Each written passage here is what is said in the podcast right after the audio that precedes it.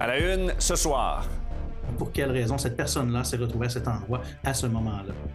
Mort suspecte près du chemin Roxham, un migrant retrouvé sans vie.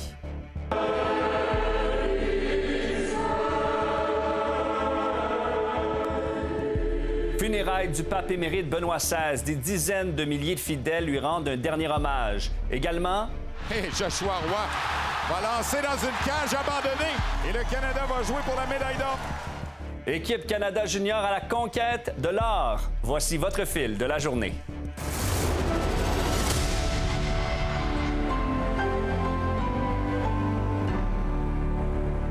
Bon jeudi. Le chemin Roxham a souvent défrayé les manchettes au cours des dernières années. Aujourd'hui, les autorités ont confirmé la découverte d'un corps sans vie à proximité du chemin. Selon ce qu'on sait, il s'agirait d'un migrant qui tentait de traverser la frontière canado-américaine. Ma collègue Anaïs est sur place en Montérégie. Euh, Bonsoir Anaïs. Bonsoir, Étienne. Toute la journée, tu as observé euh, un important déploiement policier. Oui, j'ai vu une dizaine de policiers de la Sûreté du Québec qui viennent d'ailleurs tout juste de partir, qui rentraient et qui sortaient de ce boisé qu'on voit peut-être derrière moi. Et ils étaient à bord de véhicules tout-terrain. Je les ai vus aussi rentrer avec un chien pisteur. Et j'ai vu aussi un enquêteur avec un détecteur de métal. On n'en connaît pas plus sur euh, l'objectif de cette opération policière. Mais Étienne, je te ramène un peu en arrière. Hier, à 14h45, les agences des services frontaliers des États-Unis faisaient une patrouille à bord d'un hélicoptère. Quand ils ont aperçu un corps sans vie du côté de la frontière canadienne, ils ont donc averti les autorités. Et c'est pour ça que la Sûreté du Québec s'est saisie de l'enquête. À CTV, il y a des sources qui ont confirmé que c'était bel et bien un migrant. La SQ ne confirme pas encore cette information, mais ce qu'elle dit, c'est que c'est une mort suspecte. Suspecte, ça ne veut pas dire que c'est louche, ça veut seulement dire qu'on n'en connaît pas la cause. Ça pourrait donc bel et bien être un accident. Je te laisse là-dessus entendre un agent de la Sûreté du Québec. L'homme a été évacué, évacué, également par hélicoptère euh, compte tenu de l'endroit où il se trouvait, un endroit qui était difficilement accessible en véhicule. Son décès constaté par les heures qui ont suivi au centre hospitalier. Les policiers maintenant euh, qui vont tenter de, mettre une identité à cette personne-là, d'avoir euh, vraiment une identité euh, faite de façon positive, donc que l'on sache qui c'est cette personne. Par la suite, bien sûr, il faudra déterminer de quelle façon elle est décédée, quelle façon la mort est survenue et quelle est l'histoire, donc pour quelle raison cette personne-là s'est retrouvée à cet endroit à ce moment-là. Évidemment, ça s'inscrit dans le contexte du chemin Roxham, mais est-ce qu'on en sait davantage sur les circonstances de l'événement? Bien, comme euh, le porte-parole de la SQ le disait, il, reste beaucoup de points d'interrogation. On ne sait pas, par exemple, si cette personne tentait de traverser des États-Unis au Canada ou du Canada aux États-Unis. Il y a des sources qui nous ont dit, par contre, qu'il y a un homme qui est porté disparu depuis la fin décembre et qu'il s'agirait de cette personne-là. Encore une fois, impossible de le confirmer. Du moins, la SQ ne veut pas s'avancer là-dessus, mais dit que toutes les pistes sont euh, en ce moment explorées. Étienne, tu peux le voir, j'ai préparé un tableau. On voit qu'au chemin Roxham, euh, l'année dernière, donc en 2022, il y a plus de 34 000 personnes qui ont été arrêtées euh, à ce, service ou à, cette, euh, à ce poste frontière, pardon. Pourquoi? Bien, parce que ça s'inscrit dans l'entente des tiers pays sûrs, c'est-à-dire qu'une personne qui veut demander l'asile au Canada ne peut pas aller dans un poste frontalier officiel, doit donc employer un chemin alternatif, si on veut, donc un chemin irrégulier. Et j'ai parlé à une porte-parole de Solidarité sans frontières. C'est un groupe qui veut la régularisation de tous les migrants et qui dit qu'une situation comme celle-là ben, aurait peut-être pu être évitée si on euh, régularisait la situation de tout le monde. Encore une fois, on ne sait pas exactement ce qui s'est passé, mais on surveille tout ça pour vous dans les prochains jours. Absolument. Merci beaucoup, Anaïs. Merci. Des dizaines de milliers de fidèles ont convergé vers la place Saint-Pierre au Vatican aujourd'hui pour rendre un dernier hommage au pape émérite Benoît XVI, décédé le 31 décembre dernier. C'est une cérémonie historique qui a été célébrée ce matin. Plusieurs membres du clergé québécois se sont aussi déplacés pour l'occasion. Mon collègue Louis-Philippe Bourdeau a les détails.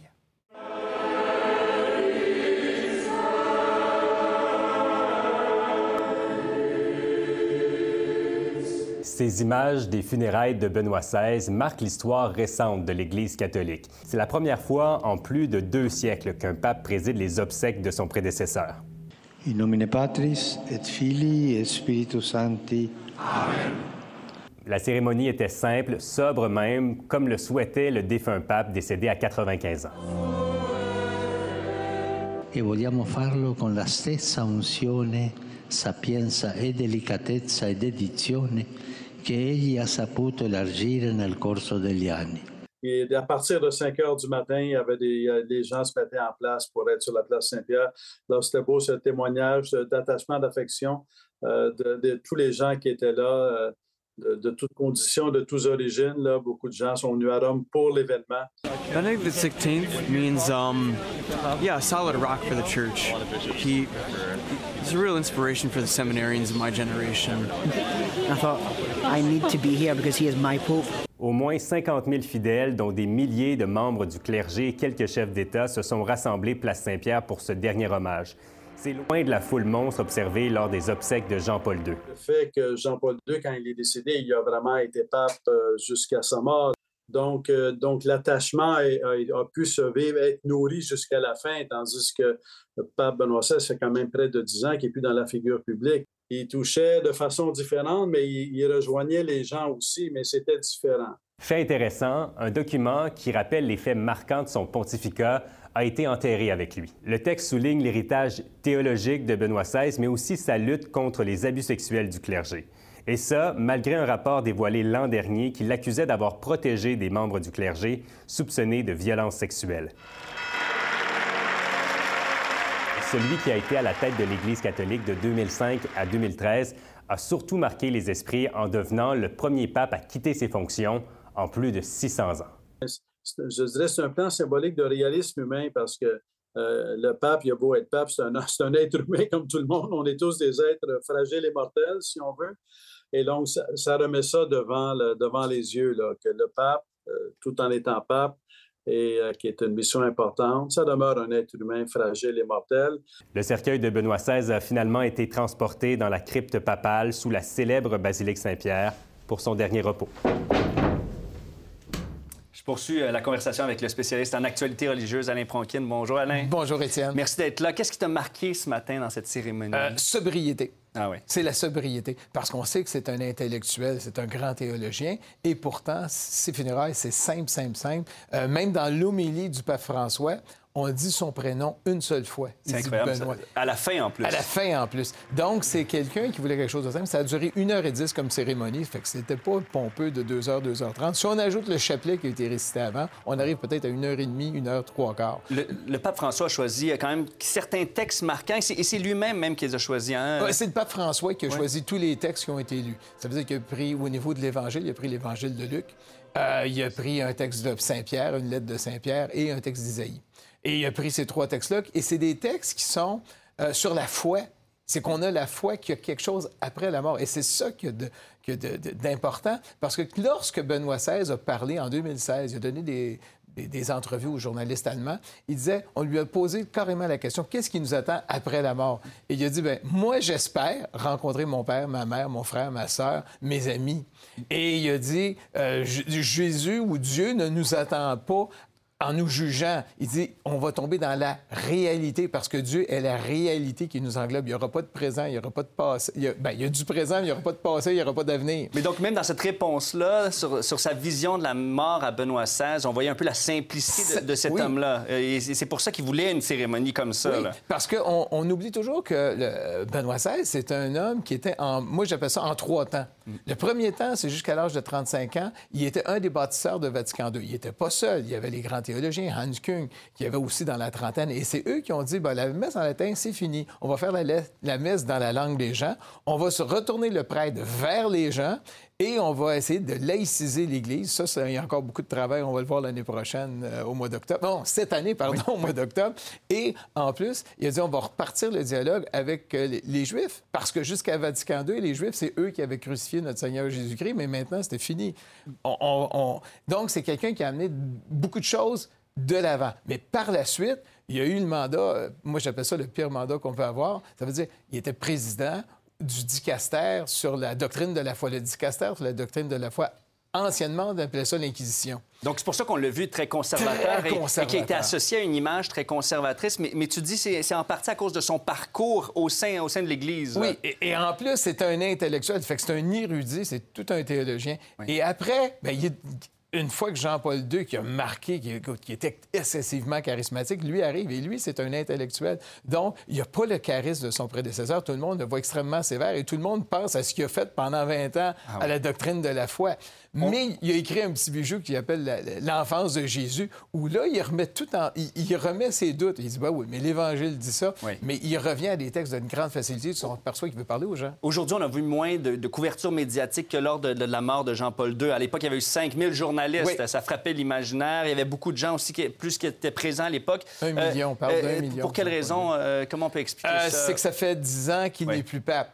donc, et on vient d'avoir plein de grandes cérémonies au Vatican. Les cérémonies de Noël. Donc, euh, il est un petit peu... Et il avait décidé de lui-même de vivre dans l'ombre de, François. Il disait lui-même, il dit, moi, je me retire, je veux pas faire de vagues. Et as même as le pape François qui disait de l'autre, ben, c'est un grand-père. Mais là, on a un pape émérite hein, qui avait quitté ses fonctions. C'est quoi la suite des hommages pour lui? Euh? Euh, la suite, on va le savoir dans cinq ans, Étienne. Parce que on parle toujours, est-ce qu'il peut être devenir vénérable, est-ce qu'il peut être béatifié, est-ce qu'il peut être canonisé, mais pendant cinq ans, c'est le vide. Là, on, attend. Après cinq ans, on va dire parfait. On va commencer les démarches pour qu'il soit vénérable, c'est-à-dire reconnu pour ses vertus. Après ça, s'il y a un miracle par son intercession, parce que quand on veut être canonisé ou béatifié, il faut faire des miracles après sa mort. C'est très important. Mais le fait qu'il soit un pape émérite euh, qui, a quitté ses fonctions, ça change un peu la donne quand même. Peut-être qu'il pourrait devenir comme Monseigneur de Laval à Québec, en devenir un équivalent, être canonisé d'une manière équivalente pour ce qu'il a apporté à l'Église. Ça peut aussi être ça, mais ça, on verra. Mais ça, il va y avoir un moment de silence pendant plusieurs années. Et là, on, actuellement, les gens vont se poser la question qu'est-ce qu'il a fait? Merci beaucoup, euh, Alain Pronkin. On, voit ta passion sur les choses de l'Église encore aujourd'hui. À très bientôt. À très bientôt. Au revoir. Maintenant, on fait le point sur les conditions euh, météo des dernières heures. Il y a eu une vingtaine de millimètres de pluie, de neige et de grésil qui sont tombés, euh, surtout sur le sud du Québec. Et on se demandait s'il y allait avoir du verglas. Il y en a eu dans certains coins. Ça a rendu la circulation difficile sur les routes et les trottoirs. Emmanuel, euh, tu as suivi ça pour nous. il y en a aussi qui n'ont pas d'électricité depuis la nuit, puis ça se poursuit, hein? Oui, c'est ça. Au total, il y a près de 40 000 foyers québécois qui ont manqué d'électricité à un point ou à l'autre. Là, en ce moment, il en resterait encore 11 000. Donc là, on parle de 11 000 personnes qui n'ont pas de chauffage, alors qu'il fait très froid dehors. Euh, euh, et pour certaines personnes, ça veut dire qu'ils n'ont pas d'électricité depuis près de 18 heures maintenant, depuis 22h50 hier soir. Euh, ce que nous dit Hydro, c'est qu'en ce moment, il y aurait 80 équipes qui seraient sur le terrain à essayer de remettre le réseau en marche. On s'attend à ce que la majorité des, clients ou la grande majorité des clients, surtout dans le sud du Québec, soit euh, remis en service d'ici la fin de la soirée. Mais on nous dit que dans certains cas plus euh, compliqués, ça se peut que ça aille jusqu'à demain, ce qui peut amener certaines personnes, comme la personne à qui que vous allez voir dans un instant, à peut-être même aller à l'hôtel ce soir. Pas d'électricité à partir de 4-5 heures ce matin. Elle est revenue vers 10 heures. Mais le chauffage ne fonctionne pas, le poêle, sécheuse, tout ce qui est 220 ne fonctionne pas. Donc, vous n'avez pas de chauffage en ce moment? Non, pas de chauffage en ce moment. On a froid. on s'abrille, on attend. si jamais il vient que ça dure trop longtemps, on verra peut-être aller à l'hôtel, voir euh, ce qu'on peut faire pour trouver la chaleur. Avec l'événement climatique qu'on a connu cette nuit, c'est certain qu'avec le verglas qui tombe, on a au contact euh, de la végétation avec les conducteurs. Parfois, on a des bris d'équipement. Donc, comme on peut voir derrière nous, euh, on a un conducteur qui, est tombé au sol avec euh, le poids de la glace, mais aussi de la végétation euh, qui a touché au fil. Les travaux qu'on a effectués ici, c'est pour éviter un éventuel retour sur la ligne et sécuriser les travaux de nos gens un petit peu plus loin pour les élégueurs et les monteurs qui sont ici. pour effectuer la coupe de l'arbre et ainsi remonter le fil par la suite pour redonner le courant aux gens. Emmanuel, c'est quand même un peu symbolique que cet autre épisode de verglas arrive à ce moment euh, précis. Hein? Oui, 25 ans jour pour jour euh, après le début de ce qu'on avait appelé à l'époque la crise du verglas. Euh, et pour beaucoup d'entre nous qui, étaient, qui étaient nés à l'époque, les images qu'on vient de voir, ça nous rappelle les images qu'on voyait passer en boucle à la télévision pour ceux qui avaient l'électricité. Mais, euh, insiste au Québec, les choses ne sont plus pareilles et on a beaucoup appris depuis la crise de 98. Euh, c'est une date symbolique. Nous, on a appris beaucoup de cet événement-là, évidemment. On a sécurisé le réseau pour qu'il soit plus fiable et plus robuste. Maintenant, les pylônes ne pourraient pas euh, s'effondrer comme ça a été le cas en 98. Les fils tomberaient au lieu d'entraîner le pylône dans leur chute. Euh, évidemment, l'élagage, on renforce nos travaux de maîtrise de la végétation pour éviter les incidents. Euh, par contre, même si on a euh, vraiment augmenté les budgets au cours des dernières années pour faire des travaux d'élagage, le risque zéro n'existe pas encore. Donc, on veut vraiment espérer que euh, on ait vraiment appris et qu'on continue à renforcer le réseau avec les changements climatiques là, qui promettent de plus en plus d'événements aussi extrêmes comme ceux-ci. Merci beaucoup, Emmanuel. Et ça m'aime bien euh, la table pour notre prochain invité, Pierre Bélanger. Vous étiez ministre de la Sécurité publique lors de la crise du verglas il y a 25 ans. Bonjour, merci d'être là. Bonjour, oui, effectivement, il y a 25 ans. Jeune ministre depuis quelques mois. Ben vous, vous aviez 37 ans à l'époque, et puis, vous- Oui. et puis la- le verglas nous est tombé dessus. Pour vous aussi, euh, ça a été toute une épreuve, j'imagine? Oui, oui, c'était comme le ciel qui nous tombait sur la tête, pour reprendre la vieille expression. Oui, c'était très. euh, Écoutez, c'est. Je, pense que c'est le genre d'événement qui vous marque à vie. Maintenant, moi, le début janvier, quand je vois du verglas, je peux pas m'empêcher de penser à ce qu'on a vécu il y a 25 ans. Je veux dire, c'était une expérience. euh, une expérience qu'on espère jamais revivre parce qu'on s'en est bien tiré, parce que tout le monde a fait son travail. Mais euh, on voit maintenant, euh, avec les conditions climatiques, qu'on est loin d'être à l'épreuve ou à l'abri d'une d'une nouvelle, euh, d'une nouvelle crise comme ça. Ramenez-nous en 1998. euh, vous, donc, jeune ministre, on le disait, de la sécurité publique. Euh, comment vous, c'était quoi vos tâches? Comment est-ce que ça a débuté? euh, Bien, écoutez, les tâches, évidemment, comme ministre, j'étais responsable de la sécurité civile. De... J'étais aussi responsable de la Sûreté du Québec. Et euh, donc, c'était de coordonner tout ce- tout- toute cette chose-là. Et puis, mais à partir du moment que c'est devenu une crise comme on la connaît, euh, je n'avais plus les pouvoirs en tant que ministre de faire travailler puis de coordonner parce qu'à un moment donné, ça demandait l'ensemble des, des, des- des- des- des gouvernements, des ministères, je veux dire, des ressources gouvernementales qui soient mises à contribution donc, pour vous avez pouvoir dû travailler. transformer ce ministère-là hein, complètement. Et ça prenait le premier ministre. C'était le premier ministre, le secrétaire général du gouvernement aussi, qui était un peu l'équivalent du premier ministre des sous-ministres, pour, à un moment donné, on a recréé comme un nouveau gouvernement qui était chargé de trouver des génératrices, qui était chargé de trouver euh, des, des- des- des couvertures, biens, des vêtements. couvertures, des brancards, des civières, parce qu'à un moment donné, on manquait de civières. C'est pas dans les tâches habituelles d'un ministère de la Sécurité publique, euh, normalement, ou d'un gouvernement, de Jamais trouver une des, telle des génératrices. Jamais une telle échelle. Et puis, c'était la première fois aussi, je crois, qu'on mettait à l'épreuve euh, le réseau de la sécurité civile, la chaîne de la sécurité civile. Et vous savez, une chaîne, c'est aussi fort que son plus faible maillon. Et lors du verglas, on a vu ses failles. On a vu ces failles. On les, on les a vues tout de suite. Et puis, tout Il le monde... manquait de, de plans euh, de mesures d'urgence dans plusieurs villes. hein. C'est ce, que- c'est ce que vous avez constaté, vous, notamment. C'est certain, euh, où certaines municipalités avaient des plans d'urgence, mais qui n'avaient jamais testé, avec même des gens décédés qui, qui occupaient des postes dans ces plans d'urgence. Incroyable. Alors, on découvre ça, on ressort le plan d'urgence qu'on trouve dans un tiroir, hop, Et la personne qu'on doit appeler est, est morte. est morte.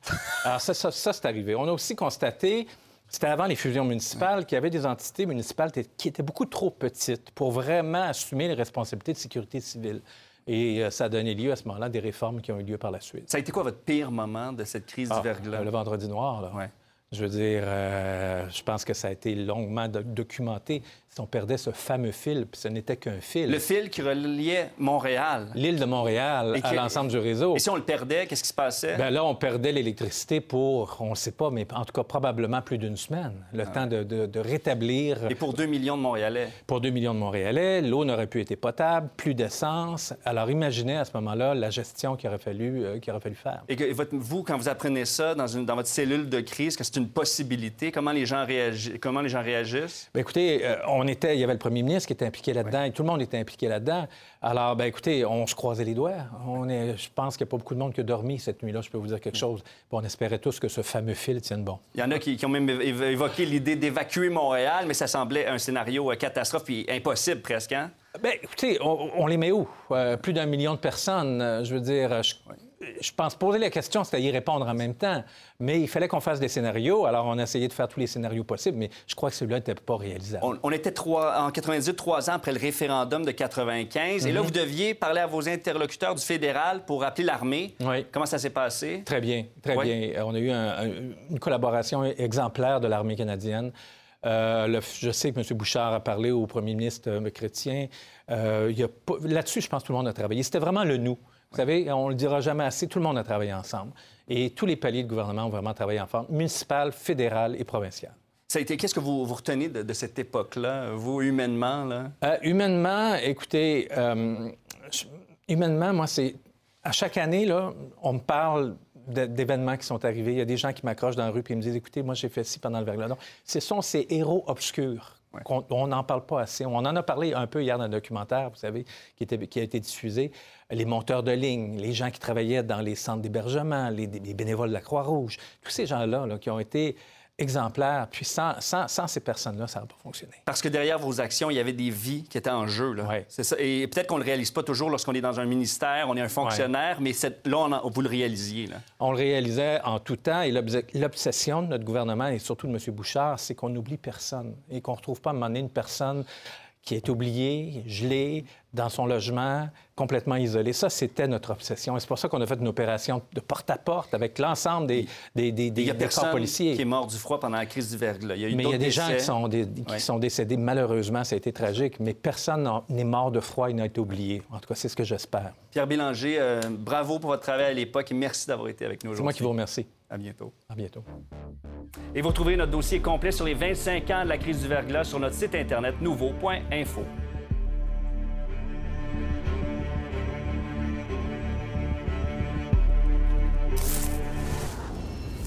Aux États-Unis, maintenant, encore une fois, les républicains ne s'entendent pas pour élire le nouveau président de la Chambre des représentants. Et aujourd'hui, après neuf tours, Kevin McCarthy n'a toujours pas réussi à amasser le nombre de votes nécessaires pour mettre fin à cette saga. Il a besoin de 218 votes pour obtenir la majorité nécessaire pour accéder à la présidence de la Chambre. Pour l'instant, Kevin McCarthy n'a pas récolté plus de 201 votes. Ailleurs dans le monde, le président russe Vladimir Poutine a ordonné aujourd'hui un cessez-le-feu à ses troupes pour le Noël orthodoxe 36 heures, soit du 7 au 8 janvier 2023. C'est la première trêve du genre depuis le début de la guerre en février dernier. Mais pour l'Ukraine, ben, ces mesures de paix ont été euh, identifiées comme une tactique de la Russie pour gagner du temps et regrouper leurs forces en vue de nouvelles attaques. L'équipe Canada va-t-elle réussir à décrocher une deuxième médaille d'or consécutive au championnat mondial de hockey junior? On en parle au retour.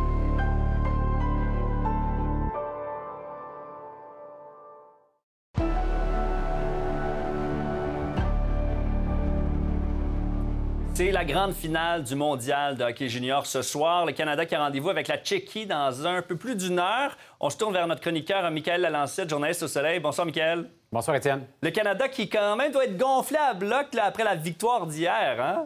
Oui, exactement, parce que c'est une victoire arrachée avec beaucoup d'émotion, du caractère. Et quand on vit ce genre de, victoire-là, bien, ça gonfle, c'est sûr, l'esprit de confiance, l'esprit de compétition. C'est ce que le Canada a dû faire parce que ça a mal commencé, Étienne. 2-0, l'équipe américaine qui a pris les devants. Et là, l'équipe canadienne a dû se mettre en mode euh, de pourchasser, de euh, l'adversaire. Après ça, le Canada a pris les devants et là, c'est les États-Unis qui ont fait l'assaut.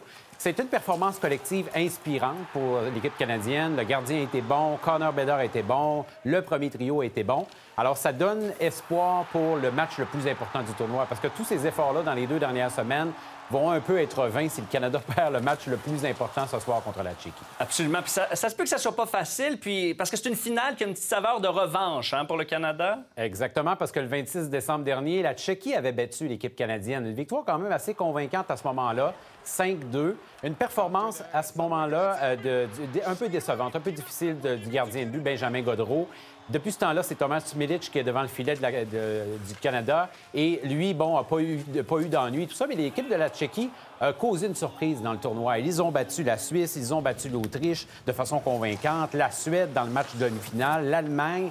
Alors, le Canada va peut-être en avoir plein les bottes et il faudra surveiller qu'est-ce qu'ils vont être en mesure de faire contre Connor Bedard. Ça, c'est l'énigme pour le match de ce soir. Ben oui, parce que le trio de Connor Bedard euh, qui a encore été superbe hier, euh, est-ce que les Tchèques peuvent euh, le freiner ce soir? C'est peut-être leur grand défi, hein? Il va falloir des miracles, Étienne, sincèrement, pour euh, freiner Connor Bedard et Joshua Roy, qui a été très bon. Dans le cas de Bédard, ça a été son pire match du, tournoi, ça a été justement contre la Tchéquie dans le match numéro un. C'est un but seulement.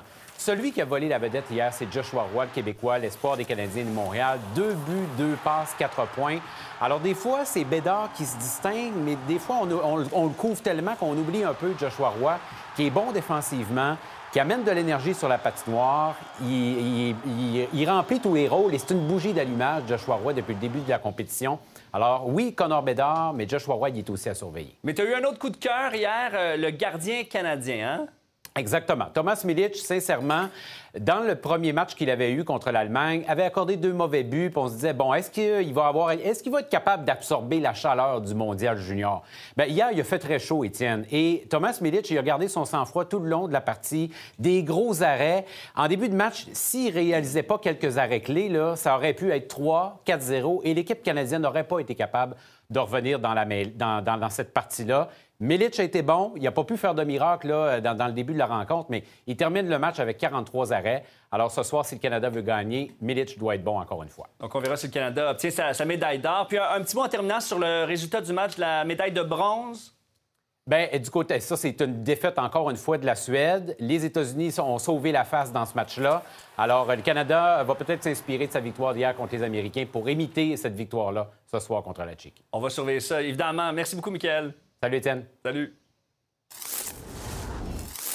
Et le Canadien de Montréal, de son côté, de retour au Centre Bell ce soir pour son premier match à domicile de l'année 2023. Le tricolore va affronter les Rangers de New York.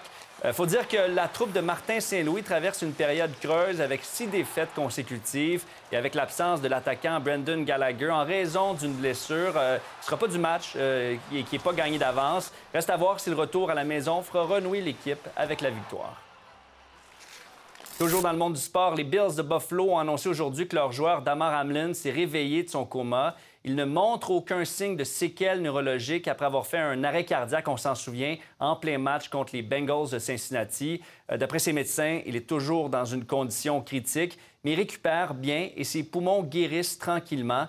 Et par rapport au match euh, qui a été interrompu en raison de l'accident, ben, la Ligue nationale de football a annoncé qu'il ne sera pas repris.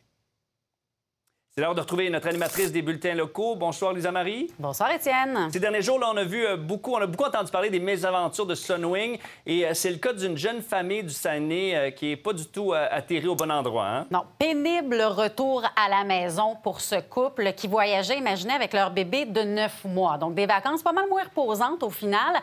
Pour revenir à la maison, plutôt que d'atterrir comme c'était d'abord prévu à Québec, eh bien, ils ont atterri à Toronto. Ils ont dû faire la route en autobus jusqu'à Québec. La mère de famille, d'ailleurs, qui s'est euh, confiée aujourd'hui à mon collègue Marc-Antoine Maillot. On écoute un extrait du reportage.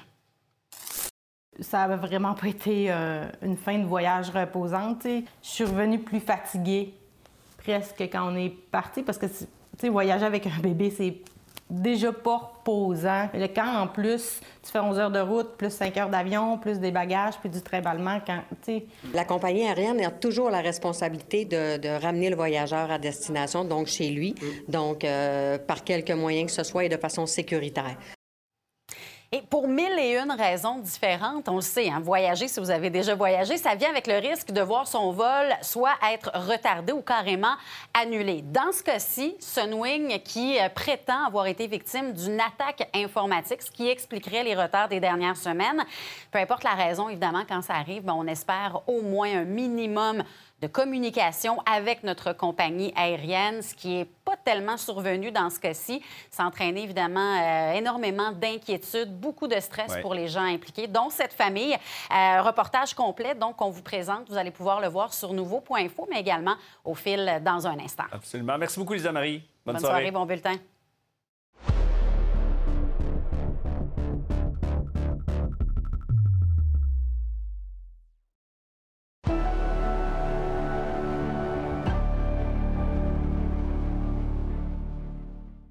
Revient sur le décès de ce jeune détenu à la prison de Bordeaux survenu avant Noël. Des irrégularités auraient été commises à son endroit, au point où certaines personnes réclament la tenue d'une enquête publique. Il faut se rappeler que Nico d'André Spring, détenu illégalement, aurait dû être libéré le 23 décembre dernier, selon le ministère de la Sécurité publique.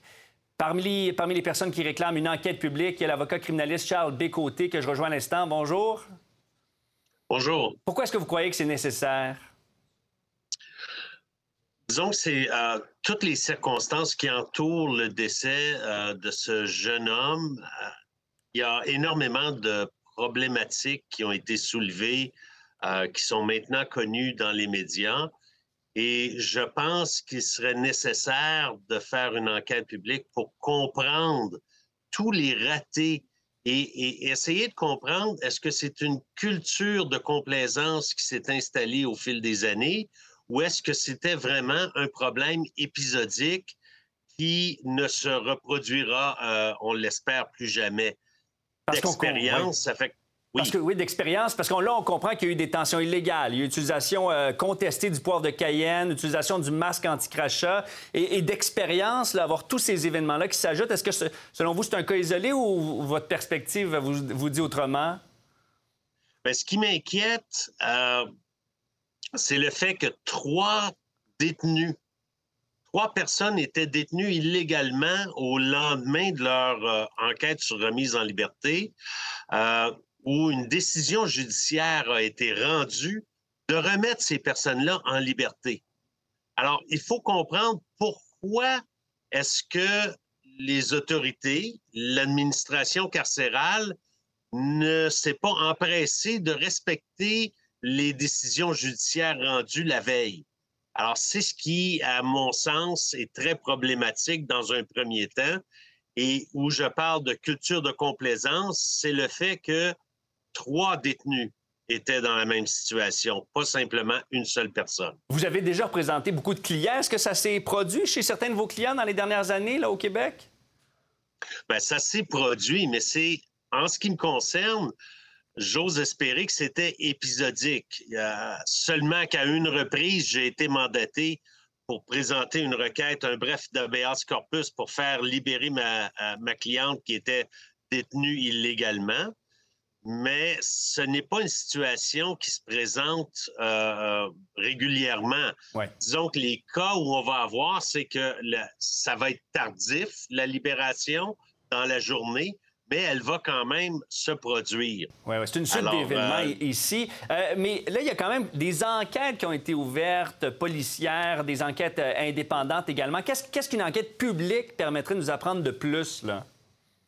Bien, écoutez, l'enquête du coroner va nous permettre d'apprendre les circonstances du décès euh, du, jeune homme. Les enquêtes administratives ne sont pas nécessairement euh, publicisées. Ce n'est pas dans le domaine public. Alors, et, je crois que nous sommes rendus à un point où, et je me répète encore, mais que trois personnes soient détenues à l'avant-veille de Noël et qu'il n'y ait pas plus d'empressement pour les remettre en liberté, ça soulève des problématiques qui, selon moi, sont euh, énormes dans le système judiciaire. Parce que je le rappelle, un détenu, c'est une personne qui, euh, sur lequel la, justice, un juge s'est prononcé sur sa euh, remise en liberté ou sa détention. Et à même titre, une personne qui doit être mise en liberté, ben, c'est une décision judiciaire. Que les autorités carcérales fassent fi d'une telle décision ou soient nonchalants face à une telle décision, et dans ce cas-ci, trois personnes, ben, moi, je trouve ça alarmant sur l'état du euh, système présentement. On va voir si le gouvernement euh, entend votre appel et celui d'autres intervenants également pour une enquête publique. Merci beaucoup, euh, Maître Côté. Ça m'a fait plaisir.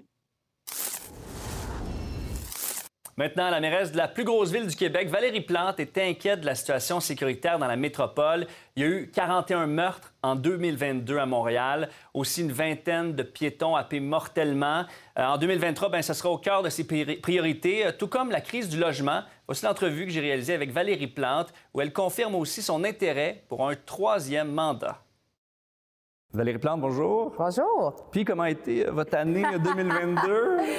Occupée? Oui. Bien, une belle année. Une belle année euh, qui se termine en beauté avec la signature de l'entente euh, Montréal-Couming dans, dans, le cadre de la COP 15. ça, c'est une super belle nouvelle. Mais une année marquée aussi par bon, des décès de piétons, hein, notamment oui, puis la violence armée aussi. hein? Ça a été une grosse année à ce niveau-là.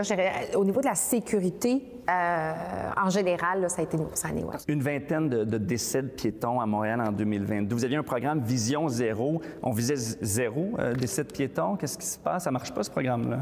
Bien, en fait, Vision Zéro, euh, oui, c'est un programme dont on est fier parce que quand on est arrivé en poste euh, en 2017, c'était beaucoup la, question. En fait, c'est toujours la, la fluidité avant la sécurité. Nous, on inverse. Mais c'est sûr que hey, des intersections, on a beaucoup, des rues, il y en a beaucoup à sécuriser. Puis euh, on est en mode rattrapage parce que pendant longtemps, c'était la ville tout à l'auto. Et là, les gens revendiquent avec raison d'avoir une ville qui est plus adaptée aux plus vulnérables, les piétons, les cyclistes. Les deux raisons pour lesquelles il y a le plus de, collisions, dont des collisions mortelles, c'est le nombre de voitures et c'est la vitesse. Donc, moi, je pense qu'il faut baisser les vitesses. Il faut avoir les policiers qui font le travail puis compter sur moi. Ils vont continuer à en donner des tickets. Mais il faut aussi se questionner sur notre réseau qui est à pleine capacité. Le nombre de voitures n'arrête pas d'augmenter dans la région métropolitaine. Fait que c'est toujours plus de voitures, plus de trafic, plus de frustration. La violence armée, une quarantaine de meurtres en 2022. Comment, comment vous expliquez ça? Bien, il y a eu beaucoup d'experts qui se sont prononcés là-dessus, hein, à savoir que euh, la violence euh, armée a augmenté à Montréal, mais comme partout en Amérique du Nord, depuis la fin de la COVID, le crime organisé euh, a changé assez, assez rapidement. Mais pour nous, même si on est moins pire qu'ailleurs, c'est pas ça qui nous satisfait. Euh, donc, on a décidé de mettre en place un, modèle montréalais qui axe bien sûr sur plus de policiers pour démanteler des réseaux d'armes, euh, de faire tout le travail au niveau des groupes euh, criminalisés. Mais pour nous, c'est aussi bien important de travailler sur la prévention, travailler avec les jeunes en amont. Donc, moi, je trouve qu'on s'adapte vraiment vite, considérant des phénomènes sociaux qui nous dépassent. Puis quand on va chercher un chef de police comme Fadi Daguerre, ça s'inscrit dans cette volonté ferme de travailler sur la coercition, la répression quand c'est nécessaire, pardon, mais aussi euh, la, euh, la prévention. Puis je vais vous donner un chiffre parce que c'est à mon tour de vous en donner un. Euh, en, novembre, on a constaté une baisse de 30 du nombre de, coups de feu, contrairement à novembre l'année dernière. 30 c'est quand même bon, mais il faut aller plus loin. La crise du logement. Ouais. Est-ce qu'on peut prononcer ce mot-là? Il y en a Ben qui oui. ne veulent pas le prononcer. Moi, je, moi, j'ai jamais eu de problème Ouais. avec ça.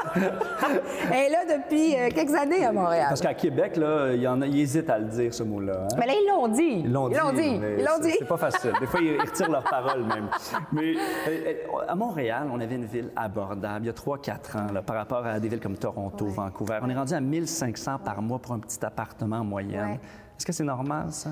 Bien, est-ce que c'est normal? Moi, j'ai envie de vous dire, ça fait plus longtemps que ça, hein, que Montréal est sur le, un peu là, euh, euh, sur la ligne en matière d'abordabilité. On était contents de ça? Une- Ben non? oui, c'est une fierté. Puis en fait, on demeure plus abordable que les grandes villes. On a toujours été, mais, mais, mais, mais, mais, euh, moi, ce que j'ai toujours essayé de faire avec nos équipes, c'est de penser à des solutions sur le plus long terme. Parce qu'une façon de garder l'abordabilité, moi, j'ai pas de contrôle sur le prix des maisons, sur le marché immobilier. Moi, je veux dire, Ben, outils légalement, législatifs mais pour, je n'ai euh, pas limiter ces- les hausses de loyer, ça. pour euh, s'attaquer au Airbnb Non, non, non, moi, je ne pour peux la pas. des rénovictions. Vous avez raison, mais je n'ai pas d'outils législatifs pour pouvoir contrôler le marché. Ça, on va s'entendre là-dessus. là. Par mais- contre, vous avez raison, quand il est question, euh, nous, on vient de mettre, euh, on va lancer le, le- le registre des, des loyers. Euh, parce qu'on voulait que les gens aient une meilleure compréhension. On a une certification pour les, euh, les propriétaires responsables. Aussi parce qu'on s'est rendu compte qu'il y avait beaucoup de propriétaires. Il y en a des très bons, mais il y en a des pas fins qui font, euh, qui laissent leur, euh, leur édifice pourrir, pas s'en occuper, met les gens à la porte, rénovent, augmentent les prix. Ça, c'est non, là. Deuxième année de votre de deuxième mandat, Oui. ça va vite? Ah oui, ça va vite, ça va Oui. vite. Euh, Est-ce que c'est votre dernier mandat? Est-ce que vous, vous, comptez vous présenter pour une troisième fois? Bien, c'est ça, moi, j'aime ce que je fais, puis j'ai l'impression qu'on amène vraiment des, des changements. Puis les gens nous le disent, là, on voit l'effet Projet Montréal sur la ville. Ça, je trouve ça super positif. Donc, moi, je vais, je vais, j'ai envie de vous dire oui. Oui. Euh, ben oui, ben oui, Oui. j'aime ça. J'aime beaucoup ça. 2023, qu'est-ce qu'on on vous souhaite? Bien, c'est sûr que la sécurisation, euh, ça m'a beaucoup affecté, euh, la mort de, de la- la petite Maria. Puis, puis en même temps, pour moi, il y a quelque chose de, de- révélateur. hein, Ça a touché les Montréalais, mais ça a touché les Québécois. Puis je vais vous dire, parce que moi, je, je pense qu'on est tous à un moment ou l'autre de notre journée ou de notre vie un piéton. Puis c'est ça que j'ai envie qu'on se rappelle. Puis je, je suis contente que les gens parlent. Je suis contente que les gens se disent Hey, coudon, la ville, là, elle est conçue pour qui? On la répare pour qui? Puis moi, j'ai toujours eu dans mon cœur, dans ma tête, l'idée que la ville, il faut la penser toujours pour les plus vulnérables. Donc, les piétons, les cyclistes, les automobilistes, évidemment, mais il faut se poser la question. Puis là, je suis bien décidée. Bo- Bonne année 2023. Merci. beaucoup, Mme Plante. On vous le disait plus tôt, la compagnie aérienne Sunwing a présenté ses excuses ce matin aux voyageurs pour les perturbations pendant les fêtes. Elle dit qu'elle va indemniser les clients touchés par les nombreux retards. D'après Sunwing, la cause de ces perturbations serait en raison d'une attaque informatique. Il faut dire que le ministre des Transports fédéral a rencontré ce matin les dirigeants de l'entreprise pour des explications et pour s'assurer que ça ne se reproduise plus. À Québec, une féroce compétition s'installe dans le marché de la poutine. Plus de frites, plus de sauce, plus de fromage. On y revient après la pause. Restez là.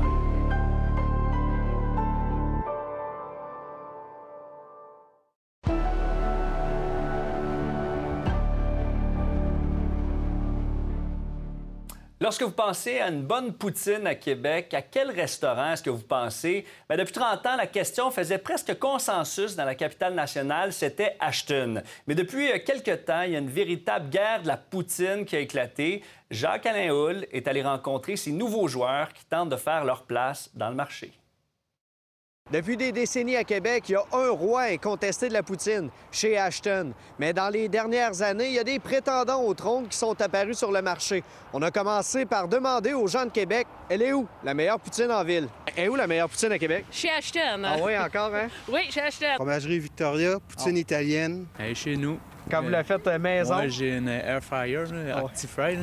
On fait notre poutine là-dedans. Elle est super bonne. On aime beaucoup celle de la fromagerie Victoria. Chez Ashton. Où la meilleure poutine à Québec? Chez Ashton. Chez Ashton. Fromagerie Victoria. Pas meilleur fromage, il n'y a pas meilleure sauce, puis il n'y a pas meilleure frite. Voilà, je suis désolé. Bien sûr, au-delà du goût, il y a aussi le prix qui compte. Dans les trois chaînes principales auxquelles on s'est intéressé, il y a trois formats qui reviennent, mais avec des noms différents. Pour vous simplifier la vie, on les a nommés petites, moyennes et grandes. Selon la fromagerie Victoria, leur prix plus élevé est synonyme d'une plus grande qualité et surtout d'une plus grande quantité de fromage par portion. Bière et frites ne s'en cachent pas, ils veulent casser les prix pour se faire une place sur le marché.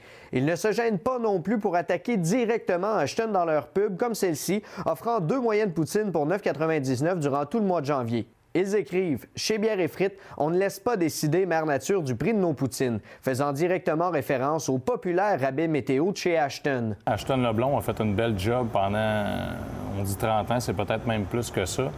Euh, s'est établi à Québec pas mal. Il était pas mal tout seul hein, dans, sa catégorie de fast-food. Lui, il était, le roi de la poutine à Québec. Et en fait, les prix ont monté, les prix ont monté. Il n'y avait pas de concurrence. Il est arrivé Victoria. Euh, il y a deux, trois ans, trois ans peut-être, qui était en train, lui aussi, d'attaquer le, marché de la poutine.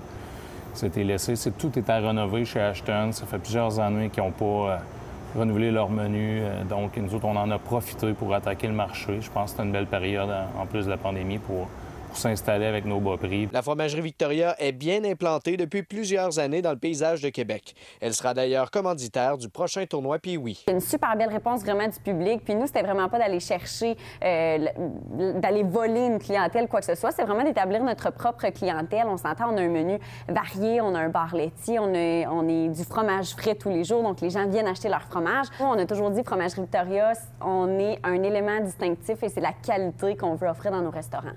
Donc notre fromage, il est frais tous les jours. Il est fait à 100 de lait, donc sans ajout de poudre, contrairement à certains de nos concurrents, que c'est bien correct aussi. Euh, et c'est l'abondance qu'on retrouve dans nos poutines. Donc, on a déjà fait des tests avec des concurrents, quoi que ce soit, qui mettent même pas la moitié de la quantité de fromage qu'on met. Nous autres, on accepte des marges euh, probablement euh, moins grandes pour pouvoir rentrer le plus de monde. Hein. Ce qu'on vise, c'est le volume.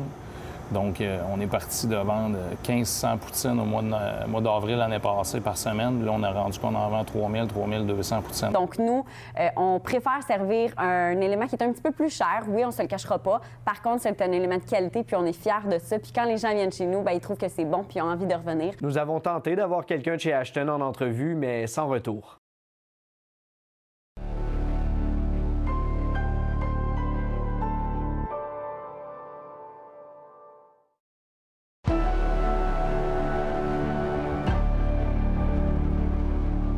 Bonsoir Sabrina. Salut Étienne. On te retrouve 22 ce soir, mais d'abord, le livre des mémoires du prince Harry, qui n'est pas encore sorti, mais qui fait déjà pas mal parler. Hein? pas mal, parce que la sortie officielle est prévue le 10 janvier prochain, mais il y a déjà eu quelques fuites dans certains médias, notamment euh, britanniques, et vous allez voir que les détails quand même qui ont sorti sont quand même assez choquants. Par exemple, on apprend qu'Harry accuse son frère William, donc l'héritier du trône, à l'avoir jeté par terre lors d'une dispute en 2019 qui, concédait, qui euh, concernait en fait sa nouvelle épouse Meghan Markle. Ah oui. Aussi, ce qu'on apprend, c'est que pendant ces années en Afghanistan, Oui. il a déjà été soldat, il confesse dans son livre avoir tué 25 Euh, on apprend aussi qu'il aurait déjà consommé de la cocaïne et que le fameux costume d'Halloween qu'il a porté Oui, là, oui, lorsqu'il oui. était en, en Asie, là, il dit que c'est Kate et William qui l'auraient encouragé, en fait, à porter ce fameux euh, costume. Bref, après un documentaire Netflix qui a fait beaucoup jaser, eh bien là, les mémoires d'Harry font tout aussi jaser. Ça bosse déjà. Sabrina, au fil 22, qu'est-ce qu'on suit ce soir? Bien, ça va être évidemment le championnat mo- mondial de Oui. hockey junior et on va y revenir avec Ray Lalonde et bien sûr d'autres nouvelles. Absolument. Merci beaucoup, Sabrina. Plaisir. Voilà ce qui complète ce fil 17. On se retrouve demain. Passez une très bonne soirée. Bon souper. Bye-bye.